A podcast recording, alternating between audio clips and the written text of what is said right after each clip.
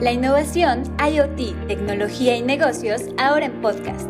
Descubre el ecosistema de Jalisco a través de los emprendedores. Guadalajara Connectory Podcast.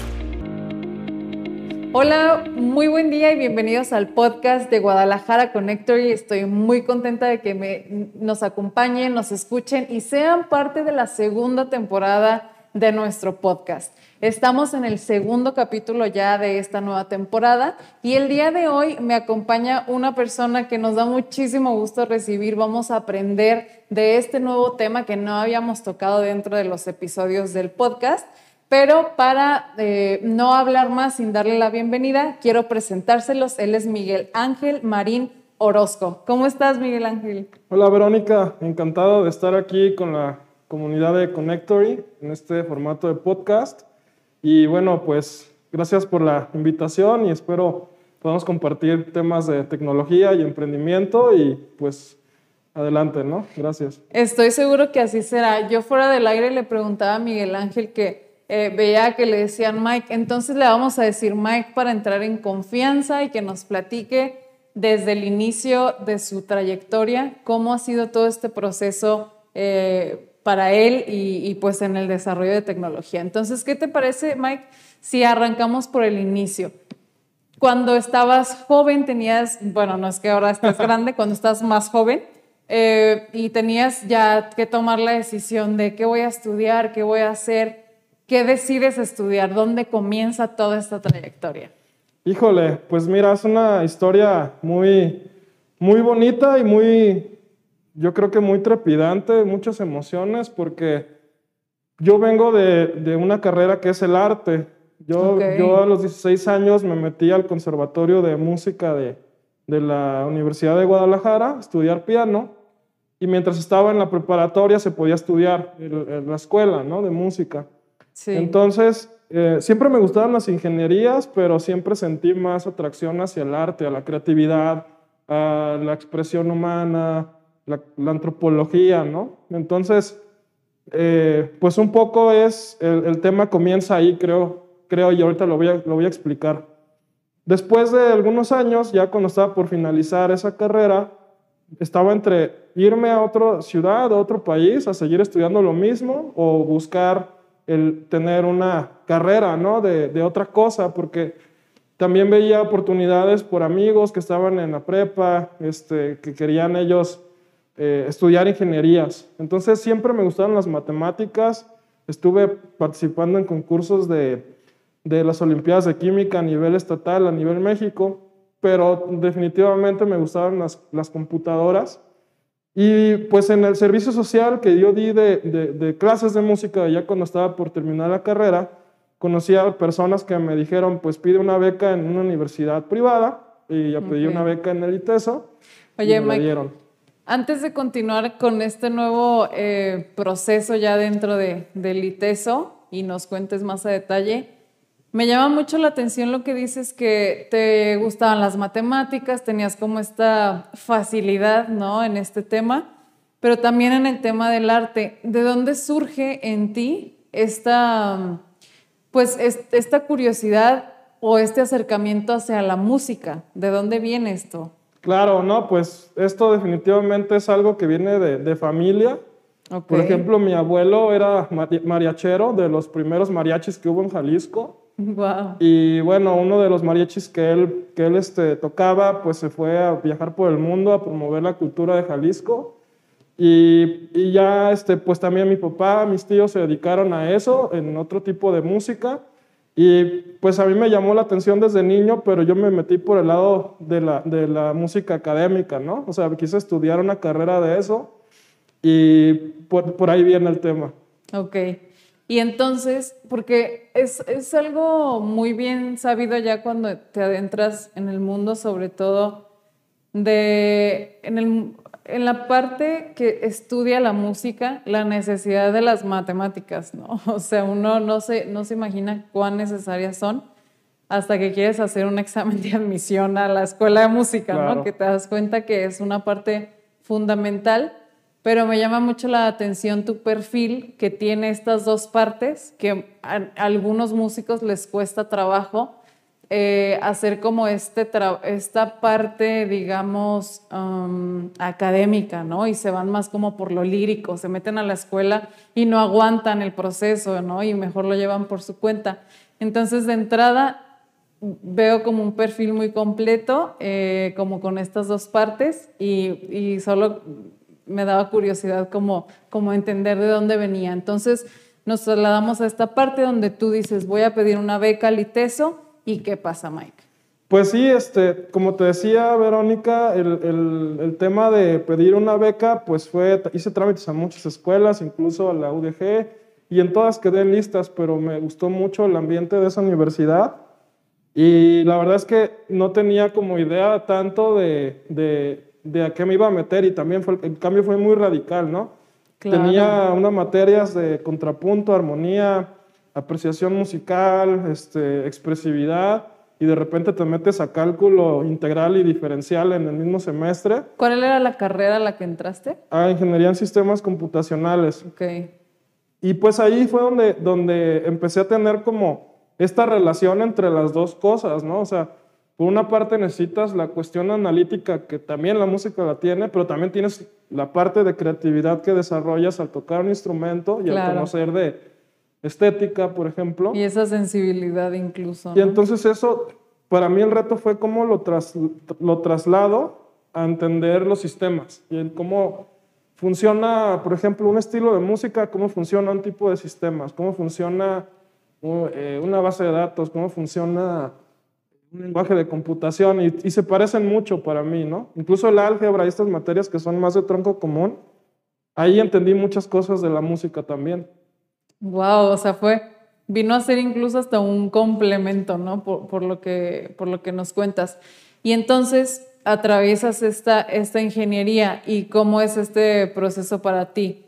Una vez que entiendes como esta similitud y, sus, sus, también sus propiedades de cada uno, ¿cómo, ¿cómo fue para ti? Pues fíjate que yo tenía un profe que nos daba lógica y nos daba álgebra, el mismo. Bueno, yo elegí ese profe porque me quedaba en horarios, pero más que todo era el, el, el, ya después descubrí que era una, una mente brillante, ¿no? Entonces él, él me ayudó como a hacer esa analogía, porque también él entendía los conceptos, pero él desde la parte matemática, lógica, me decía, es que no es tan difícil, mira, es esto, pero aquí se llama así, esto, esto y se llama así. Eso me ayudó bastante. No te diría que fue fácil la carrera, fue muy difícil, o sea, yo creo que no, no te no te simplifica, pero sí te hace tener una visión de para qué es, ¿no? Y sobre todo es eso, que también el ingeniero tiene una responsabilidad en el mundo, así como el artista, de traer sentimientos, emociones y cosas así. También los sistemas pueden darle eso a las personas. Entonces siempre me ha gustado como esa visión humanista y en todos los proyectos que hago eh, trato de plasmar eso que aprendí en el arte, ¿no? Claro, sí. Y entonces, bueno, terminas la, esta ingeniería y, y luego dices, ¿qué sigue? ¿O ya tenías algún proyecto en mente? ¿Qué pasa a partir de aquí? Pues allí, o sea, es confuso, ¿no? Porque tienes que trabajar y no sabes en dónde, entonces pues tienes ofertas laborales. Yo ya estaba trabajando desde la carrera en, en una empresa desde que estaba estudiando tuve la oportunidad de conseguir un trabajo y todavía daba clases de música los fines de semana. O sea, estuve como a la par, ¿no? En ese proceso. Sí.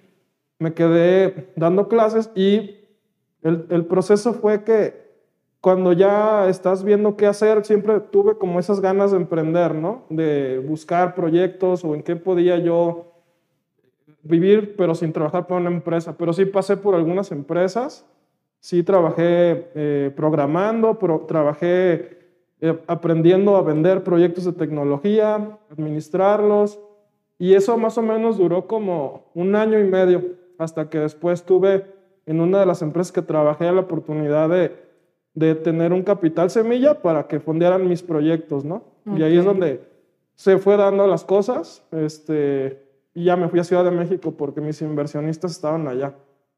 Ok, y entonces en, ya te, te, avientas tú, digamos, a esta primera acercamiento al, al mundo del emprendedor y, y, qué estaban haciendo, o sea, que a qué se, a qué se dedicaban, cómo va creciendo esta primera empresa.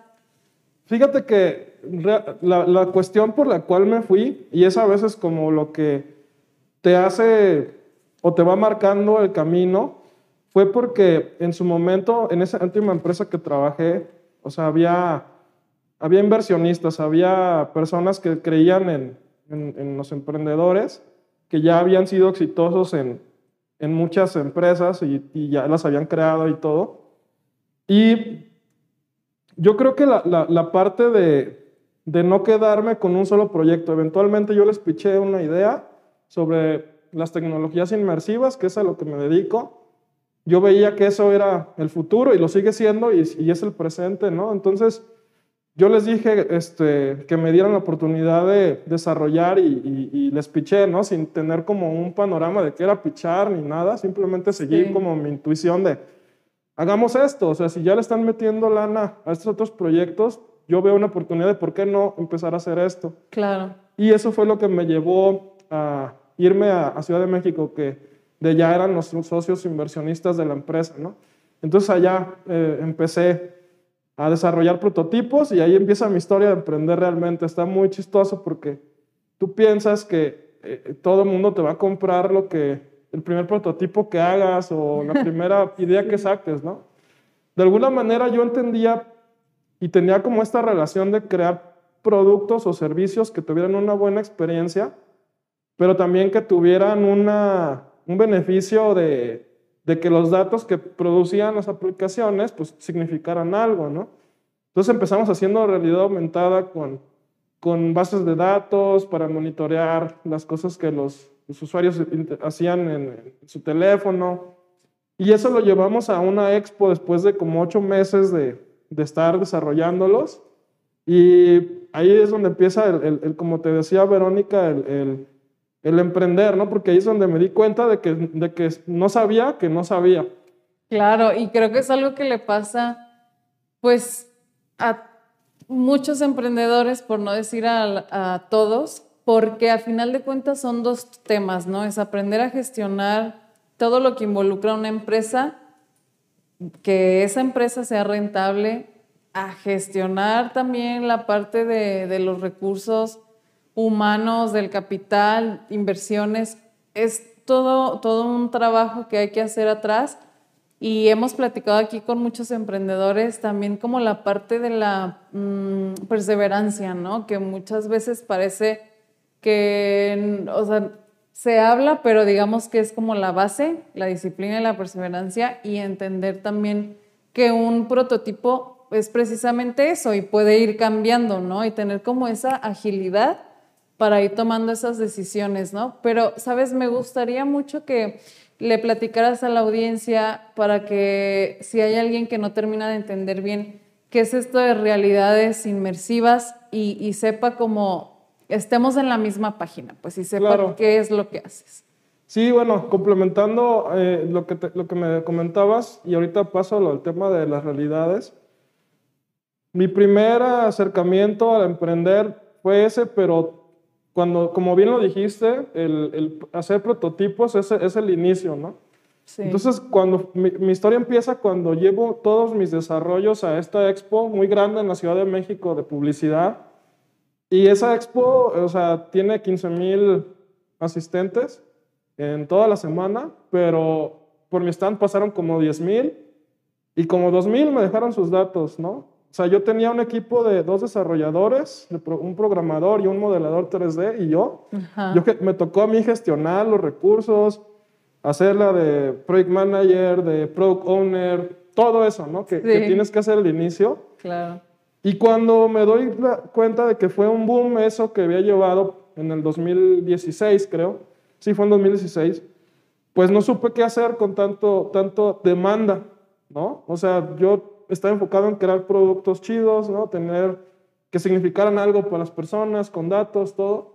Y todos me decían ya en la vida real, oye, yo quiero vender lo que tú haces, quiero invertir en tu empresa, quiero eh, eh, comprarte, quiero asociarme. Y entonces te empiezas a tener tantas, tantas y tantas eh, posibilidades que te pierdes. Y el, y, el, primer año que llevé eso no vendí nada. O sea, no supe capitalizar todo ese, ese, esa demanda de trabajo y no pude vender nada porque yo tenía la mente de, de ingeniero, sin, sin, sin demeritar el, término, no quiero que se malinterprete, pero no de, de vendedor, ¿no? O sea, no de innovador. O sea, sí lo resuelvo, pero también te enseño y te, y te digo cómo hacemos un acuerdo para que pueda vendértelo, ¿no? Lo puedas tener. Entonces, y, y se da uno cuenta de la necesidad de sí como desarrollar ciertos skills, pero también que para eso existen los equipos multidisciplinarios, ¿no? Que no necesariamente tienes que,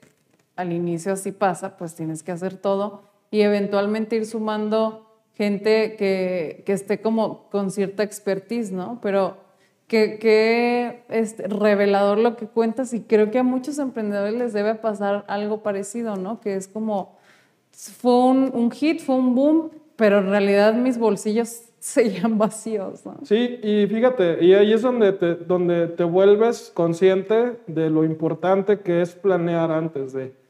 Entonces, eso yo no lo hice, yo no conocía nada del ecosistema emprendedor, nunca había ido a un Startup Weekend, en la carrera nunca viste nada de emprendimiento, eh, no sabía que existían comunidades, ¿no? Donde podías aprender esas cosas. Y yo aprendí al revés primero aprendí regándola, para después cuando eh, vi que había todo esto, me hizo sentido a la primera, ¿no? Sí. Si hubiera aprendido esto, si hubiera sabido hacer un, un canvas, no sé, algo tan básico como eso, hubiera logrado más, más cosas. Y eso fue lo que me dediqué después del primer año que no funcionó a aprender. o sea, ahí fue donde, donde muchas veces la gente se rinde, porque yo, o sea, así me dijeron mis socios, ¿no? O sea, es tu bronca y tú la arreglas, pero yo, porque ya habían invertido lana. Sí. Pero yo no me rendí, decía, es que me regreso a Guadalajara o le sigo. Y yo decidí seguir, pero mi compromiso fue pues aprender de lo que no sabía. Y me metí a todos los meetups que te puedas imaginar, de UX, de cómo vender, un, cómo crear un prototipo, todo eso fue, fue marcando ahora lo que después pude construir, ¿no?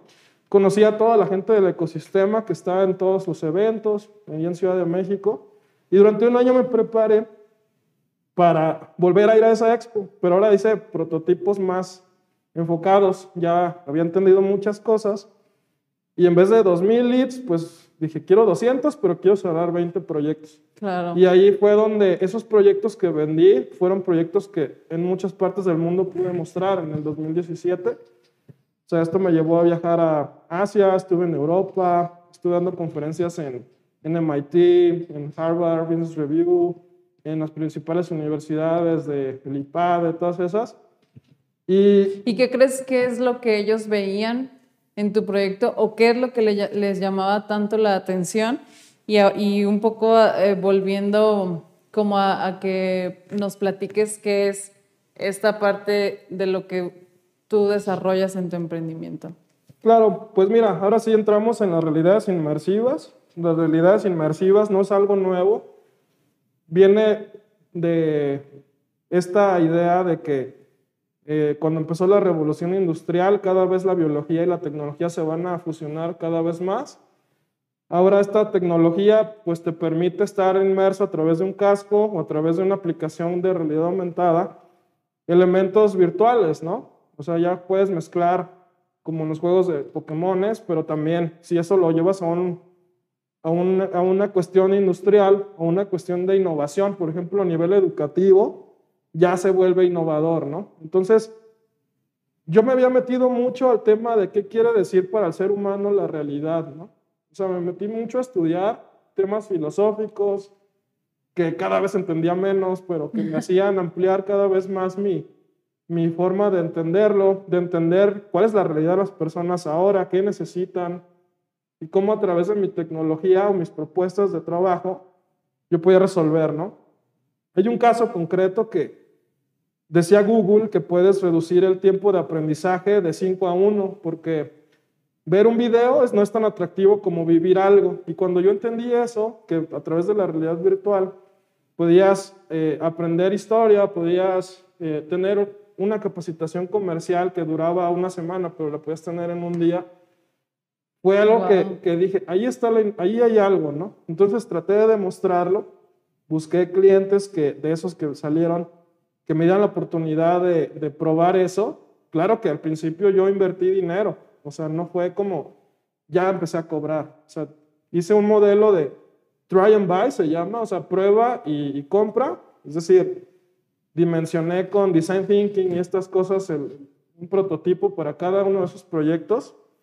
Fijamos métricas muy específicas, en este caso lo, lo, que te comento de digital training, que es para entrenar a las personas más rápido.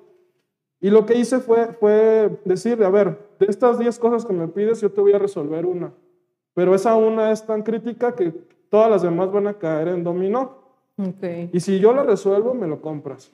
¿Va? Entonces yo invertí en, en prototipos sencillos, bien enfocados, y esos se fueron convirtiendo en proyectos muy grandes, ¿no? Y de esos son los que hablo en algunas conferencias, como te digo, en unas universidades, de cómo puedes reducir el tiempo aprendiendo algo con story living, no tanto un storytelling, un story living, y, más, más buscado que nunca ahora, ¿no? En el que el bueno, el tiempo siempre ha sido una cuestión vital, pero más bien aquí el tiempo de atención de las personas es increíblemente más bajo cada vez, ¿no? O sea, ¿cuánto tiempo le dedicas a ver, bueno, ya no nos decimos a leer algo, ¿no? A ver un video, como dices tú. Y, y, ahora, o sea, TikTok te da clases, ¿no? Este, cómo esta, esta, esta solución responde a nuestra realidad totalmente, ¿no? Y, entonces, ¿cómo, ¿cómo se ve hacia las empresas? O sea, hacías este prototipo, funcionaba y ¿qué, qué, qué seguía pasando para, para esta empresa? Bueno, por ejemplo, en algún momento el cliente siempre te va a decir, oye, quiero vender más, oye, quiero optimizar costos. O sea, hay dos formas de que tú le generes valor a una empresa. O le ahorras costos o le aumentas las, las utilidades, ¿no? Con, con el proyecto. O sea, si no entiendes eso y tú vas a vender un servicio, es muy difícil que te compren porque no, no lo entienden. Por muy novedoso que sea, si no tiene una innovación que te permita llegar a eso, es muy difícil. Por ejemplo, con los, los japoneses, hice un proyecto para una marca de coches a nivel nacional. Ellos te dicen, yo quiero vender más. Así te dicen todos los clientes, oye, quiero gastar menos en esto. Tu trabajo es ver cómo. Entonces yo les dije, mira, vamos a hacer una prueba de manejo en los cines. ¿Cómo? Ah, pues mira, con la realidad virtual, un simulador, vamos a modelar en 3D un carro de los que tienes, que quieres promover, y para subirte, pues vamos a aumentar, vamos a hacer un, un levantamiento, ¿no? Como si fuera tu vendedor, el, que está allí anotando un lead, ¿no? Entonces, ellos me dijeron, pues es que mi problema es que no vendo, pero bueno, no, el problema no es que no vendes, sino una parte de ese, es, de ese problema es por qué no vendes. Sí, claro. Un proceso, ¿no? Y yo entendí que era, que pues su forma de prospectar era tener un mini boot así todo feo, te dan un folleto que nunca ves, pero entonces... Si tú le pones un simulador que está hecho para el hijo, porque el perfil es el, el papá y la mamá con su hijo que van al cine, pues tú le dices al niño, oye, juega, piano que juega, pues el vendedor le explica al papá y le toma sus datos. Tan solo en la parte del prototipo, les aumentamos con eso un 6000% la recolección de leads. Wow. Y vendieron en la fase de prototipos de 4 a 6 coches cada fin de semana que estaba el simulador en los cines. Oye, me, me llama mucho la atención como el enfoque que me, me, me cambió como la, la, jugada por lo que decías del simulador, que el simulador estaba más bien hecho para los hijos. Y es que en ese tema, como de, de, con los hijos y demás, es bien difícil poder tomar decisiones o escuchar a alguien cuando hay un hijo ahí que, o sea, la atención no es la misma. Claro. Entonces creo que ustedes pues, resolvieron esa necesidad de esto que el niño se entretenga con algo para yo poder atenderlo, ¿no? Y me, me, me, me llamó la atención, me causó curiosidad que se fueron como a esta otra parte que a lo mejor ellos ni siquiera habían tomado en cuenta, ¿no? Independientemente de la solución. Sí, es que realmente la innovación es contraintuitiva siempre. O sea, siempre he pensado que las empresas que fracasan es porque hacen todo para fracasar. O sea, no es que no hagan nada, es que hacen todo lo que no deben hacer para fracasar. Y eso a veces, esos detalles eh, que uno de fuera, que no está en la operación de esas empresas o de esos proyectos, te das cuenta. Entonces, sí sirve el aplicar las metodologías ágiles.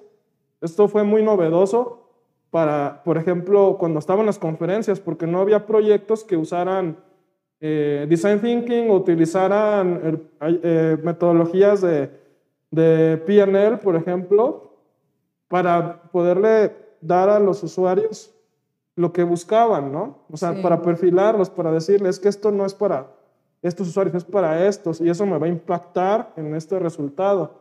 Eso fue lo innovador, creo yo, que fue aplicar y abstraer todo ese conocimiento de, ágil para poder entender quiénes eran los usuarios y para qué servía. Y yo creo que esa fue la, la parte que, esa es la parte que, que, todos deberíamos de considerar siempre, ¿no? O sea, en qué momento entra, qué, qué, qué, datos puedo obtener y, y, qué objetivos voy a cumplir con eso. Y también la parte de iterar, ¿no? Porque al principio era como desde los primeros simuladores, fuimos aprendiendo y nos dimos un, un periodo como de prueba con usuarios reales y pues ya fue, fue cuando fuimos puliendo el, el, desarrollo, ¿no? Después de eso, ya eso lo viralizamos, lo, o sea, empezamos a crear simuladores para pues muchas partes de México, o sea, mandábamos el hardware y el software con toda esta metodología y la verdad es que les fue muy bien, ¿no? Sí, ¿y cómo ha sido para ustedes y o sea, para toda esta empresa y este negocio en particular, em, pues digamos, ah, el avance que ha existido ahora, que pues continuamos en pandemia, versus antes de, de, la pandemia. Sí ha cambiado, ha habido más interés, cada vez más gente lo conoce, la gente lo busca. Cuéntanos un poco ese panorama. Claro, pues mira, antes la posibilidad de tener esto en casa era más difícil, ¿no? O sea, hacíamos experiencias para crear experiencias de marca o desarrollos para cuestiones muy específicas que utilizaban el mismo casco, pero porque era muy caro tener el hardware necesario. Sí. En esos años. Y bueno, también después de eso fundamos una comunidad. Después me regresé a Guadalajara a seguir el proyecto y fue con esa finalidad de difundir, porque tener equipos es muy caro, entonces empezamos a habilitar coworks, habilitar escuelas con muchos visores para que la gente conociera. Y nosotros fondeábamos eso, realmente era como que la gente conociera, ¿no? Los niños, las escuelas, con una finalidad meramente educativa. Y ahora estamos viendo en que la coyuntura es diferente, porque ahora hay poca oferta de contenido y mucha gente tiene cada vez más visores o cada vez está más fácil tenerlo a través de tu teléfono, ¿no? Tienen más capacidades. Entonces, sí se viene una, un cambio muy fuerte porque también ahora estamos en la coyuntura de, de que en la pandemia, este, pues todo es contactless, ¿no? O sea, ya ponerte el visor de alguien más, como que te la piensas por, por temas de higiene, por temas de la pandemia. Claro. Entonces, cada quien ahora ya va comprando, va consumiendo su contenido y ahora los grandes este, de, tecnología como eh, Facebook está sacando su iniciativa de metaverso, ¿no? O sea, eh, está también... ¿Y qué es metaverso? Es, es ahora sí como, no sé si jugaron alguna vez los Sims o Half-Life, estos juegos que, son, que simulan la vida real, pero en vez de ser avatars que son, que tú vas creando, ahora son personas reales que van generando economía, van generando actividades entre ellos y puedes acceder a través de, cascos de realidad virtual. Puedes hablar con ellos como si fuera un videojuego, pero ahora tiene un, aspecto social ¿no? y, económico.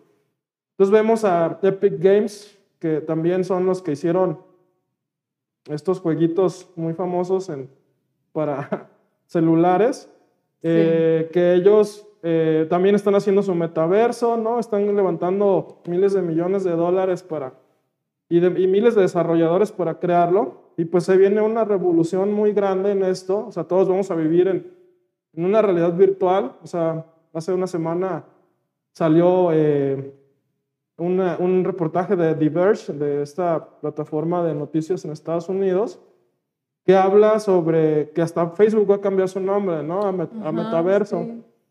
Entonces es eso, realmente es, es ahora las tecnologías inmersivas se vuelven cada vez más accesibles, hay más necesidades de contenido y yo creo que de aquí a, no sé, tres años, creo que va a haber más gente que, que lo va a utilizar, incluso lo vemos ahora en la pandemia en las clases, ¿no? O sea, ya hay gente que está usando estas herramientas para tomar clases, ya hay gente que está utilizando esto para hacer sus reuniones de trabajo, ¿no? Ya hay marcas que tienen como su producto y sus cascos para trabajar en línea. O sea, entonces sí veo que, que va para allá todo en ese aspecto.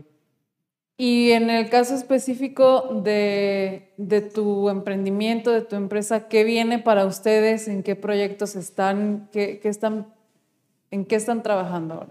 Sí, mira, ahorita he visto mucho que los grandes corporativos, o sea, los que en teoría son los que proveen telecomunicaciones, infraestructura, no tienen áreas de innovación. Entonces ellos nos están buscando para hacer su especie de unidad de negocio de innovación, ¿no? Porque a nosotros al tener casos en universidades a nivel mundial, al estar en, este contacto con otras empresas de esto en el mundo y al haber vendido proyectos de manera internacional, hemos visto que, que, ese currículum nos está llevando a, a ofrecer esa innovación dentro de esas empresas para que ellos la puedan comercializar.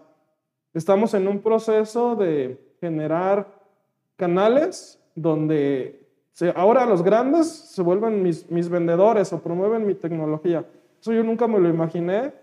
Hace un par de semanas eh, una empresa muy grande de telecomunicaciones nos buscó para, para eh, crear algo que se llama Digital Twin, que son los gemelos digitales. O sea, es lo mismo, pero a nivel industrial, o sea, con, conectar dispositivos de IoT, que los puedas ver eh, con un casco de realidad aumentada, por ejemplo, y puedas estar administrando una fábrica, ¿no? A través de lo inmersivo. Entonces, hay muy pocos desarrolladores de esto o muy poca gente que realmente lo, lo ha llevado a un buen nivel y estamos ahorita en esa coyuntura de promover hacia esas empresas y aliarnos porque pues, ellos tienen como todo el poder pues no quiero decirlo tan solo económico, porque es mucho más el de relaciones, ¿no? Con escuelas, con toda la industria. Sí, o sea, de, de, que permee a una escala mayor eh, este tipo de proyectos. Y me gusta mucho eh, lo que comentas de que a final de cuentas eh, es para todos, ¿no? Digamos, como toda tecnología empieza en cierto nicho, pero al momento de verla ya cada vez más accesible, pues totalmente será algo más cotidiano. Y, otra cosa es que este tipo de desarrollo de tecnología es para prácticamente cualquier industria, ¿no? O sea, que es algo también que, como tú lo mencionas, las empresas se están dando cuenta de eso y están incluso, como decías antes de que empezáramos, ¿no? Están incluso ustedes siendo estos evangelizadores de esta, de esta tecnología y que, creo que es un, muy buen momento, o sea, o todavía mejor momento para, pues, para que ustedes estén desarrollando esto.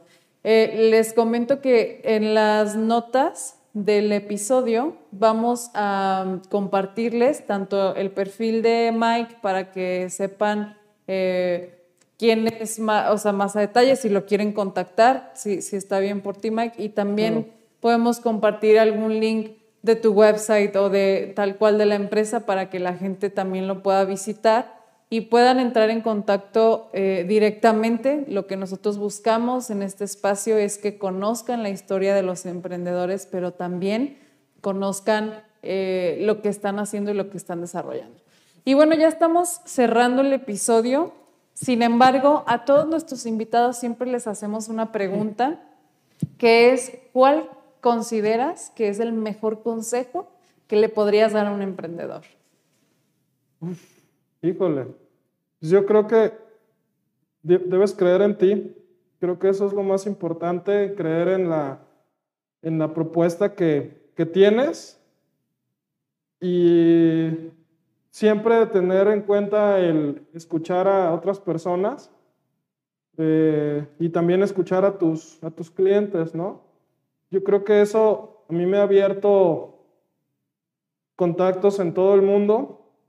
Yo creo que esa parte de compartir información, aunque no sea por vender, sino por realmente enseñar o por promover alguna cuestión, por, porque todos tenemos como, somos un parte de un eslabón, ¿no? Esto yo lo aprendí en un seminario en Alemania, que esta época de transformación digital, o sea, si se dedican a la tecnología, el, el, dilema o el debate ya no es si se van a perder empleos, ¿no? O sea, eso ya se dio, ya están, ya están en la pandemia muchas cosas automatizadas, pero la diferencia es que la gente que lo entienda y no lo entienda va a tener un gap enorme, ¿no?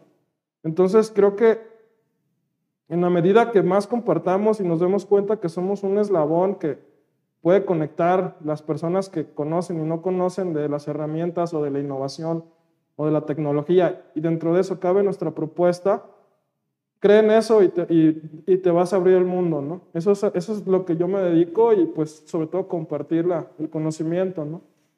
Sí, qué buen consejo y se nota mucho como esa escuela de las comunidades, ¿no? Siempre esta visión de, del compartir y el, y, y el crecer como ecosistema, porque a final de cuentas, como tú lo acabas de decir perfectamente, somos un eslabón y lo vemos en espacios como Connectory, en donde eh, el de al lado te puede ayudar a, completar una solución que tú estabas buscando y si no compartes lo que haces, lo que buscas y en lo que estás incluso eh, conflictuado por, por, desarrollar, jamás encontrarás gente que, que, te ayude a seguir creciendo. Entonces, me, me encanta ese consejo.